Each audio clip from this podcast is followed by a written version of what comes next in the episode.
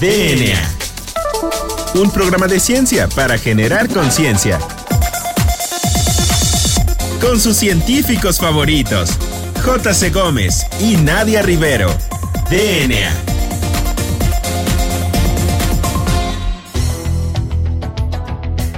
Muy buenas tardes a todos, bienvenidos a esta nueva edición de su programa favorito DNA, un programa de ciencia para generar conciencia. En esta tarde tan calurosa, yo estoy muy contenta porque tenemos hoy un, un súper invitado. Juan Carlos, ¿tú cómo estás?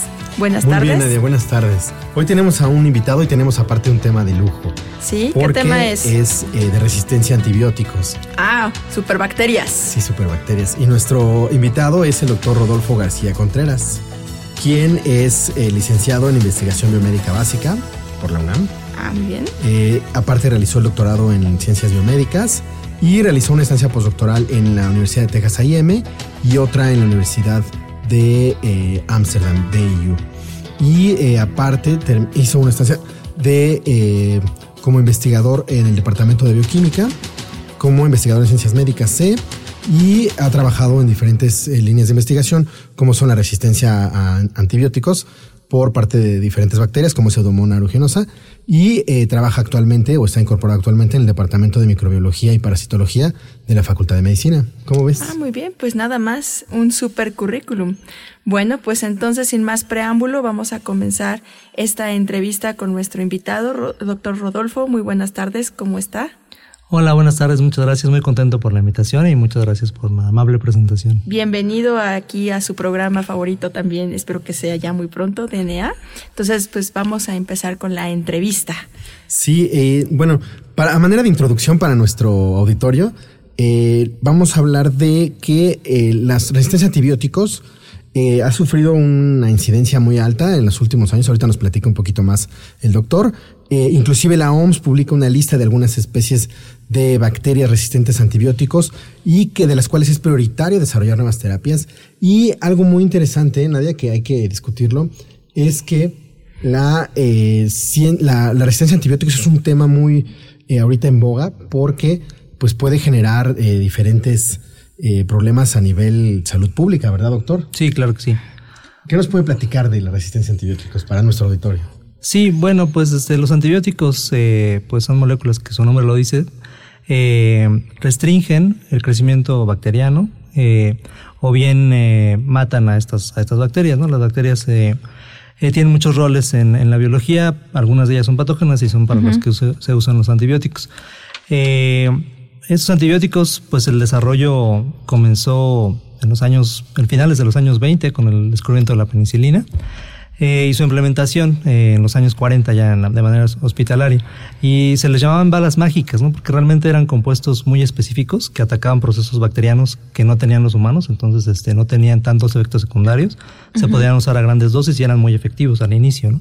Pero el mismo Alexander Fleming, que fue el descubridor de la, de la penicilina, en uno de sus artículos iniciales, eh, pues advirtió que eh, dado eh, que las bacterias se reproducen rápidamente y tienen una tasa de mutación alta, él pensaba que el uso irresponsable de, la penicilina y otros antibióticos que se deberían después podría llevar eventualmente a la resistencia, entonces advirtió que se utilizaran con cuidado. La situación actual es alarmante porque ya tenemos muchas cepas de diferentes bacterias, la mayoría intrahospitalarias, pero algunas ya también se pueden adquirir en la comunidad. Uno se corta y tiene un accidente fuera, fuera de un hospital, en la casa o en, en algún parque o en un lugar este, público y se infecta con esas bacterias que son multidrogos resistentes, es decir, que res- este, resisten a más de tres o por lo menos a tres diferentes familias de antibiótico o pandrogos resistentes que resisten a todos los antibióticos conocidos y que ya son casi imposibles de tratar. Y ahí es cuando se convierte en un problema de salud para el individuo que puede tener estas bacterias súper resistentes, ¿no? Porque entonces ya el tratamiento no va a ser tan fácil y podría haber consecuencias graves. Sí, este, las consecuencias son para toda la sociedad. Bueno, para el enfermo son la- las peores porque in- incrementa su estancia hospitalaria. Claro. Eh, cifras en México no se conocen muy bien, pero en países como en Estados Unidos se calcula que cada año, debido a la pacientes que están infectados con bacterias con multidrogoresistencia, se incrementan los días eh, a- al año de hospitalización a- en 2.3 millones. O sea, 2.3 millones de días más eh, está un paciente hospitalizado, los pacientes em- hospitalizados. Por esto y se gastan este, 8 mil millones de dólares. Eh, eso es una, algo que repercute para pues toda, toda la sociedad, ¿no? Porque finalmente eso se cubre con los impuestos de, la gente.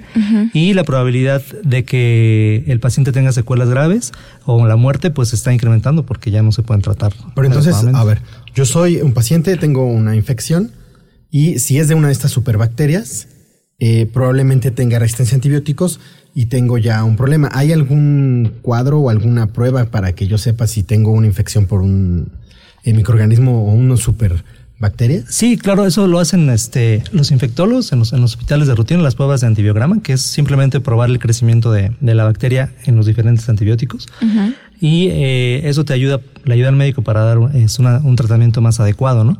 Ya de entrada, como esos son muy frecuentes, antes se daba, llegaba una persona con infección y se daba un antibiótico. Eh, ahora, por ejemplo, si se trata de pseudomonas o otras bacterias que frecuentemente son multirogoresistentes, antes de hacer las pruebas de antibiograma ya se les da dos o tres antibióticos de entrada porque es muy seguro que van a ser multirogoresistentes.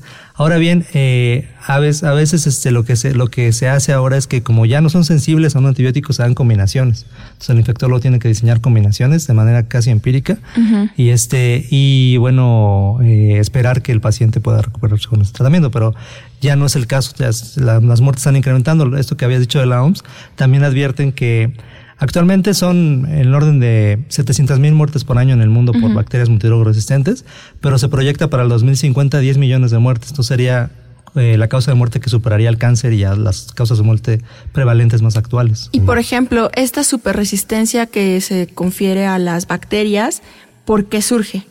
¿Cuál es el génesis de que una bacteria se vuelva súper resistente? ¿Ya surge así o cómo es que se va adquiriendo esta súper resistencia? Sí, pues ah, es por la exposición, ¿no? Entonces, este, la exposición lamentablemente ha estado por muchos factores. Eh, sorprendentemente, el factor más importante probablemente sería el uso en la ganadería, ¿no? Se les usa como para mantener eh, sanas a las poblaciones, por ejemplo, de vacas o de pollos o de este tipo de animales de consumo, eh, y también para promover su crecimiento, ¿no? Eh, entonces, este, se les usa en cantidades masivas. Actualmente el 70% de los antibióticos que se venden en, en, el año en el mundo son para usos agropecuarios. Y entonces eso viene eh, creando nichos donde las bacterias que originalmente están en las vacas y los pollos adquieran genes de resistencia, se vuelvan ah, resistentes y, se las pueden transferir a las de los seres humanos, ¿no? Ok, eso es una llamada de atención, ¿no? Sí, eso es un fenómeno que debe de controlarse. Hay algunos, este, eh, pues cambios de, de, políticas en Europa, por ejemplo, en Estados Unidos, donde se, se prohíbe ya el uso de, de países como Holanda de antibióticos en la cría de animales. Doctor, y hablando de eso, eh, ¿Qué existe aquí de legislación en México? Porque hasta hace unos años se podía adquirir en cualquier farmacia un antibiótico, ¿no? Y ahora ya parece que es más difícil. Sí, exactamente. Eso es una parte, ¿no? Y la otra parte es el uso en, la clínica, ¿no? Entonces, como tú dices, eh, había antes la posibilidad de adquirirlo sin receta, ahora ya este, a partir de hace algunos años ya está muy bien regulado que solamente sea con receta los médicos tienen que asegurarse también de solamente dar antibióticos una vez que ellos verifiquen o comprueban que es una infección bacteriana. Antes se daban para una gripe, que la mayoría son virales. Este, Exacto, un gran error, ¿no? Sí, es un gran error porque una más, lo único, que promueves es exponer a las bacterias que están ahí y poco a poco van a ir ganando mutaciones y a través de una gran cantidad de mecanismos se hacen resistentes. Ok, ok. Y en, a todo esto, ¿qué eh, tipo de investigación en México se hace sobre resistencia a antibióticos? Porque supongo que es diferente en México a algunos otros países. Sí, hay varios grupos este, individuales eh, o consorcios pequeños que hacen investigación en antibióticos. Eh, de eh, diversos enfoques. ¿no? Entonces hay un, doctor que se llama Carlos Amabili Cuevas, que tiene una fundación, Fundación Luzara, que es un experto reconocido mundialmente en cuanto a los mecanismos de, generación de resistencia. ¿no? Pueden ser diversos. ¿no? Y la transmisión de la resistencia, que también es, diversa. Eh, hay otros grupos, incluso grupos teóricos en ciencias genómicas, es Rafael Peña, se llama el, investigador titular, donde con modelos matemáticos predicen cuál es la mejor manera o las mejores maneras de dosificar los antibióticos para generar menos resistencia y hay este, gente en muchas instituciones que buscan nuevos antimicrobianos. Actualmente tiene un par de años después de este llamado de la OMS, en donde se están haciendo iniciativas por parte de la UNAM, una red universitaria de estudio de resistencia a antimicrobianos, y una red mexicana, es por parte de instituciones del Politécnico Nacional, la UNAM, universidades de los estados, etcétera, centros de salud, para el desarrollo de nuevas este, moléculas antimicrobianas. Que entonces está, sí está este, aumentando la investigación en ese sentido. Entonces lo importante es generar nuevas moléculas o con las que ya se tienen eh, ser más precavidos? ¿Cuál, ¿Qué propondría usted o qué es lo que hay que hacer? Sí, pues hay que hacer muchas cosas. Uno es tratar de retirar el uso inadecuado de los antibióticos, este, restringirlos en los usos agropecuarios, mejorar eh, el diagnóstico. Si se hacen diagnósticos rápidos y, y pruebas de eh, resistencia al antibiótico rap, más rápida, se puede dar, minimizar el uso de antibióticos que no te van a servir, ¿no? eh, la otra es, como eh, instalamos, ¿no? generar nuevas moléculas o nuevos tipos de tratamiento diferentes, por ejemplo, bacteriófagos, que son bacterias, eh, virus que matan este, específicamente a bacterias, o péptidos antimicrobianos, que los hay en, en, en, los sistemas inmunes, que se pueden también utilizar, otro tipo de, de compuestos, otro tipo de estrategias, y la optimización de, del uso de los antibióticos. O sea, hay muchos, muchas maneras en donde se puede eh, abarcar ese problema y tratar de mejorar la situación actual. No, y bueno, y este tema es algo muy importante y muy interesante porque finalmente es como la aplicación de una ciencia que, bueno, comúnmente se le conoce como una ciencia básica y que realmente tiene una aplicación en la sociedad. Entonces, ¿usted considera que con estas medidas se pueda contender contra esta superresistencia? De ser así, más o menos, ¿usted se imagina en cuánto podría disminuir esta probabilidad de que para el dos, bueno, para el 2030 este, se aumente la superresistencia de las bacterias? Pues es muy difícil de decir, ¿no? O sea, la, proyección que, que se hacen es eh, tomando en cuenta que no haya ningún cambio en este momento o en los años subsecuentes, lo que va a pasar, ¿no? Uh -huh. Yo creo que se va a lograr eh, responder de manera exitosa, por lo menos parcialmente, y esto no va a llegar a los 10 millones, pero no podría darles una cifra, eh, un estimado fácil. Uh -huh. eh, hay otras opciones, ¿no? Entonces, este, hay investigadores muy ingeniosos en el, en el mundo y en el país que, por ejemplo, están explotando nichos eh, inexplorados por, por, el humano ahorita, ¿no? Las cuevas este, a profundidades muy, muy, este, grandes donde hay eh, sorprendentemente microbios que en su lucha por la sobrevivencia generan antibióticos ahora no utilizados mm. o las bacterias no cultivables. Ya hay métodos para tratar de eh, enriquecer eh, estas bacterias no cultivables y ver qué antibióticos generan y, este, y utilizarlos. Eh, y otras otras estrategias. Y sí hay ya eh, nuevos antibióticos en fase experimental uh -huh. descubiertos con nuevos enfoques. Incluso hay uno muy hay unos muy interesantes no que ahora está de moda el uso del conocimiento ancestral sí. eh, en la cultura eh, china en las culturas este de México y este Mesoamérica en las culturas incluso de la Edad Media en la, en la cultura sajona eh, ha habido gente que hace antropología que descifra remedios antiguos y los uh -huh. han probado y por ejemplo hay uno de los de, un, de unos ingleses del, del siglo X que es efectivo contra el, el estafilococo meticilin resistente, ¿no? Es un, sí. es un uh -huh. compuesto hecho de un brebaje hecho de muchos compuestos antimicrobianos okay. que de manera empírica es, eh, llegó a ser exitoso y que ahora tiene éxito. Entonces, este, sí tenemos una buena probabilidad de, de contender con esto, pero no sabría hasta qué punto. Doctor, y por ejemplo, de que se descubre a que llegue a la clínica es mucho el, el tiempo, que, tiempo pasa? que pasa o inmediatamente que se descubre de alguna planta que tiene algún efecto, inmediatamente se puede empezar a utilizar. No, pues sí, como, como lo indicas es muy difícil, ¿no? Porque primero tienes que ver que tenga actividad in vitro, luego lo tienes que usar este con modelos animales, probar que no sea tóxico en humanos y hacer diferentes tipos de estudios clínicos, ¿no? Con Entonces, más o menos para que nuestro auditorio tenga idea cuánto tiempo transcurre desde el modelo in vitro, que bueno, para mm, nuestro sí. auditorio un modelo in vitro es un modelo de células eh, humanas cultivadas en una incubadora en el laboratorio, es totalmente experimental. Pero bueno, con ese paréntesis, de ese modelo in vitro hacia ya la fase clínica, ¿cuánto tiempo pasa, doctor? Pues por lo menos 5 a 10 años, pueden ser 20 años o más, ¿no? Y la tasa de, éxito es, muy baja, menos del 10%. Eh, hay otra cosa, eh, ahora que, que tocas este punto, es que otros grupos de investigación lo que hacen es precisamente para evitar el tiempo prolongado de generar un nuevo antimicrobiano. Eh, buscan en la farmacopea en dos eh, medicinas que ya se usan para otros eh, para otros fines clínicos okay. las que tengan este actividad antimicrobiana uh -huh. eso se llama este pues el reposicionamiento de, de fármacos de fármacos ah okay. y eso es mucho más rápido porque ya ya se tienen las condiciones farmacológicas y clínicas y entonces en un par dos o tres o cuatro años ya se podría trasladar un, de una de esas medicinas que se usa para otra cosa, eh, usarla como un antimicrobiano. Claro, y como ya se sabe que es inocua para el ser humano, sí. entonces es más fácil poderla utilizar y nada más con algunas modificaciones en el, la estructura de este compuesto ya va a tener una función más eficiente contra las bacterias. Sí, ¿no es así? incluso la, la, medicina tal como es, o sea, simplemente se administra con los fines este como antibiótico. Pues muy interesante. Bueno, vamos a una pausa y seguimos con este tema que pues es este, bastante, bastante. Sí, todavía hay un par de preguntas que hacerle al doctor. Y Muchas bueno, gracias. este regresamos en un par de minutos para seguir platicando con el doctor Rodolfo García Contreras. Gracias. Continuamos. volvemos en menos de lo que tus genes se traducen a proteínas.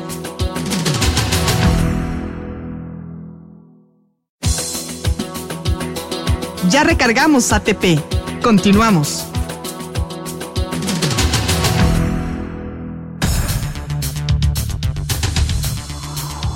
Bueno, pues bienvenidos, ya estamos de vuelta a esta segunda parte de nuestro programa DNA, un programa de ciencia para generar conciencia.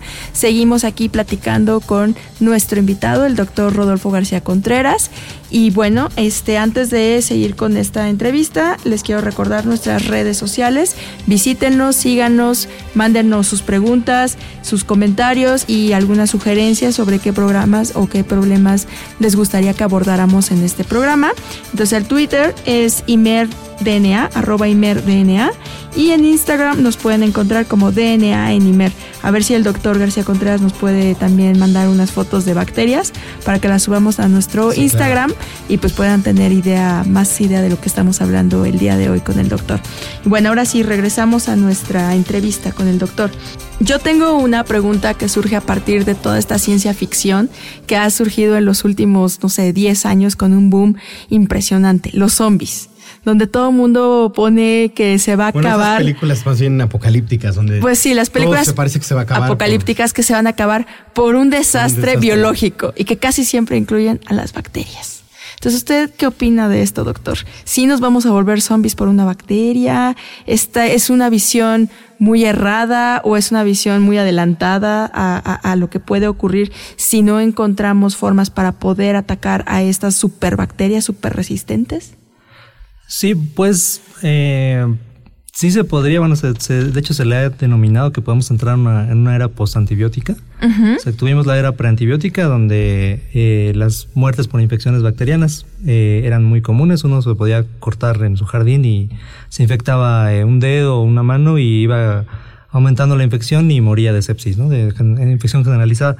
Esto sí puede pasar, o sea, puede ser que ya no tengamos un recurso si no hacemos algo ahorita para, para mejorar. Uh -huh. eh, y tanto como zombies en bacterias, eh, no, pero sí hay otras cosas, por ejemplo, los, los virus, este, como el virus de la rabia, que te hacen agresivo y eso hace que tengas más probabilidad de uh -huh. contagiar a alguien, ¿no? Porque se contagian claro. por este una mordedura o este un rasguño uh -huh. eh, o el virus del ébola que se contagia por secreciones entonces este uno puede eh, pues sí llegar a hacer este tipo de brotes este muy eh, notorios y muy dañinos no uh -huh. bueno sí en, en, hay algunos parásitos no que tienen Ajá. la capacidad de modular al hospedero así sí. como si fuera un zombie como el toxoplasma exacto. no que lo hace más agresivo y ah exacto con el toxoplasma sí. o sino como este hongo el cordyceps en las este hay en los insectos, bueno, sí, claro. entre muchos otros, pero entonces está la posibilidad de que igual exista como una extinción masiva de especies dada por esta superresistencia.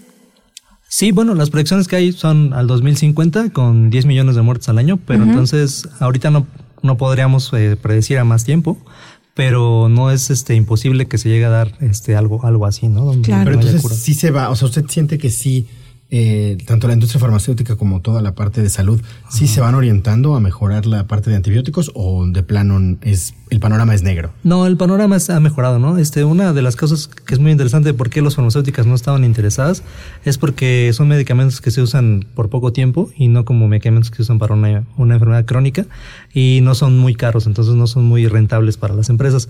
Pero ya hay más interés de parte de ellos y de los gobiernos. Lo que hacen ahora es este, pues, eh, eh, obligar a las empresas farmacéuticas a que parte de su desarrollo lo hagan en esos, en esos fármacos para dejarlos comercializar los otros que generalmente venden. ¿no? Entonces okay. se, ha, ha, mejorado eso también. Bueno, a mí me surge otra pregunta. Pues a lo largo de nuestra vida nosotros estamos expuestos a muchísimas bacterias, a muchísimos virus o muchísimos parásitos, ¿no? Pero pues centrándonos en las bacterias, nosotros, nosotros estamos expuestos a miles de bacterias y no siempre estamos enfermos. Entonces, ¿eso a qué se debería? Sí, bueno, sí. A, a, muchos factores, ¿no? Parte también son las mismas bacterias. Tenemos uh -huh. una microbiota, una, una comunidad bacteriana endógena que nosotros nacemos con ella o la vamos adquiriendo, que nos defiende contra bacterias este, patógenas, ¿no? En, el, en el intestino, en la piel. Y tenemos sistemas inmunes muy buenos que nos eh, han aprendido en la evolución a convivir con estos organismos claro. y a evitar las infecciones. Otra de las maneras que no mencionamos de nuevos, eh, de alternativas para encontrar nuevas formas de atacar bacterias multidrogoresistentes es precisamente reforzar el sistema inmune, ¿no? Sí, de hecho, eh, eh, mi pregunta iba dirigida hacia la parte de la evolución. ¿Cómo es que hemos evolucionado con estas bacterias que, pues, a lo largo de la vida o de la historia humana, de la, sí, de historia de la humanidad, pues han estado conviviendo con nosotros, ¿no? Entonces, finalmente debe haber alguna relación que, si bien sí nos generan problemas de salud, pues debe haber como cierta cierto equilibrio, el cual, pues, no nos permite como terminar con esta relación, ¿no? Entonces, este, Juan Carlos, ¿tienes alguna otra pregunta? Sí, a mí me gustaría saber del doctor que nos platicara un poquito de su línea de investigación en su laboratorio, qué es lo que está haciendo y eh, qué se relaciona con la resistencia a antibióticos. Sí, mira, este, nosotros estamos eh, mm, prácticamente en dos cosas. Una es este eh, probar nuevos fármacos o fármacos que se usan en la clínica para otras este, para otros fines sobre bacterias multidrogoresistentes. ¿no? Estamos viendo si funcionan y tratamos de adelantarnos un poco a lo que las bacterias hacen porque estudiamos específicamente cómo se vuelven resistentes a los nuevos fármacos. Entonces, este, cuando hay resistencia, a veces se puede eh, generar una estrategia, un medicamento dual, por ejemplo, que inhiba eh, el proceso de crecimiento y también la resistencia, ¿no? Hay, hay en la clínica de esos tipos de medicamentos, esa es una idea. Y la otra es este, explotar otras, otras rutas, ¿no? Por ejemplo, hay una ruta que hace que las bacterias sean más agresivas, es la comunicación celular. Okay. Cuando las bacterias están en densidades altas, producen más este, factores que hacen daño, que se llaman factores de virulencia. Y entonces hay investigaciones en todo el mundo, eh, incluidos este, nosotros, que, donde tratamos de eh, entender cómo inhibimos esos procesos y cómo los utilizamos esa inhibición para controlar la infección, ¿no? no tanto para que se mueran las bacterias, sino para que dejen de producir daño. ¿no? Ok, perfecto. ¿Y tendrá sus redes o algún lugar donde si alguien quiere... ¿Cómo lo podrían contactar? Contactarlo, ya sea para hacer su tesis o simplemente para preguntarle algo. Sí. sí, pues en la página de la Facultad de Medicina de la UNAM, el Departamento de Microbiología y Parasitología, ahí está este mi nombre, mi correo y por ahí me pueden encontrar. Perfecto, bueno doctor, y pues le vamos a hacer la pregunta obligada de este programa para que el, nuestro auditorio lo conozca más allá del investigador experto en bacterias súper resistentes y nuevos fármacos para poder contrarrestarlas. Y la pregunta es, Juan Carlos. ¿Cuál es, si tiene alguna canción favorita o algún grupo favorito que quisiera eh, compartir. compartir. Sí, bueno, este, me gusta mucho la música en varios géneros. Este, me viene a la mente un par de grupos muy conocidos como Interpol y Fantogram. Y canciones, pues, un poco de broma, pero un poco en serio. Pues, Baby Shark, porque acaba de nacer mi hija, mi primera hija hace unos pocos días. ah, muchas felicidades. Se la ponemos ahí. Muchas gracias. Muy bien. Baby shark, baby shark, baby shark. Mommy shark do do do do do do Mommy shark do do do do do do Mommy shark do do do do do do Mommy shark Daddy shark do do do do do Daddy shark do do do do do Daddy shark do do do do do Daddy shark Grandma shark do do do do do do Grandma shark do do do do do do Grandma shark do do do do do do Grandma shark Grandpa shark do do do do do do Grandpa shark do do do do do do Grandpa shark do do do do do do Grandpa shark Let's go hunt do do do do do do Let's go hunt do do do do do do Let's go hunt do do do do do do Let's go hunt Bueno, la otra nos gustaría saber si tiene alguna recomendación para el auditorio, de, puede ser una aplicación, un libro o una película. Incluso un documental. Sí, sí, un documental para que el auditorio pues, pueda tener una idea más amplia del, del tema. Sí, este, hay varios. Hay un, hay un documental muy bueno de un médico que se hizo este periodista. Se llama Michael Mosley, el médico es inglés. Eh, y el documental se llama en inglés eh, Pus, Pain and Poison, que es la historia de la medicina en tres capítulos. El primer capítulo, el de Pus, habla de las infecciones bacterianas y de cómo se descubrieron los antibióticos y de todo este, el panorama actual, ¿no? Y los otros también son muy interesantes. Eso sería una buena recomendación. Sí, pues muy ad hoc para el tema que tratamos hoy. Entonces, bueno, pues le agradecemos muchísimo su visita. Esta es su casa, su cabina. Este es su programa. Cuando quiera puede venirnos a visitar y hablarnos de otro tema en el cual también usted sea este experto. Bueno, pues entonces creo que sería todo. Muchas gracias por la, la visita. Y pues nos estamos viendo y escuchando, más bien escuchando en el siguiente... La siguiente emisión de DNA, un programa de ciencia para generar conciencia. Y recuerden, si es ciencia... No están tirando el dinero. DNA. La materia no se crea ni se destruye, solo se transforma. Nos vemos en el próximo programa de DNA, un programa de ciencia para generar conciencia.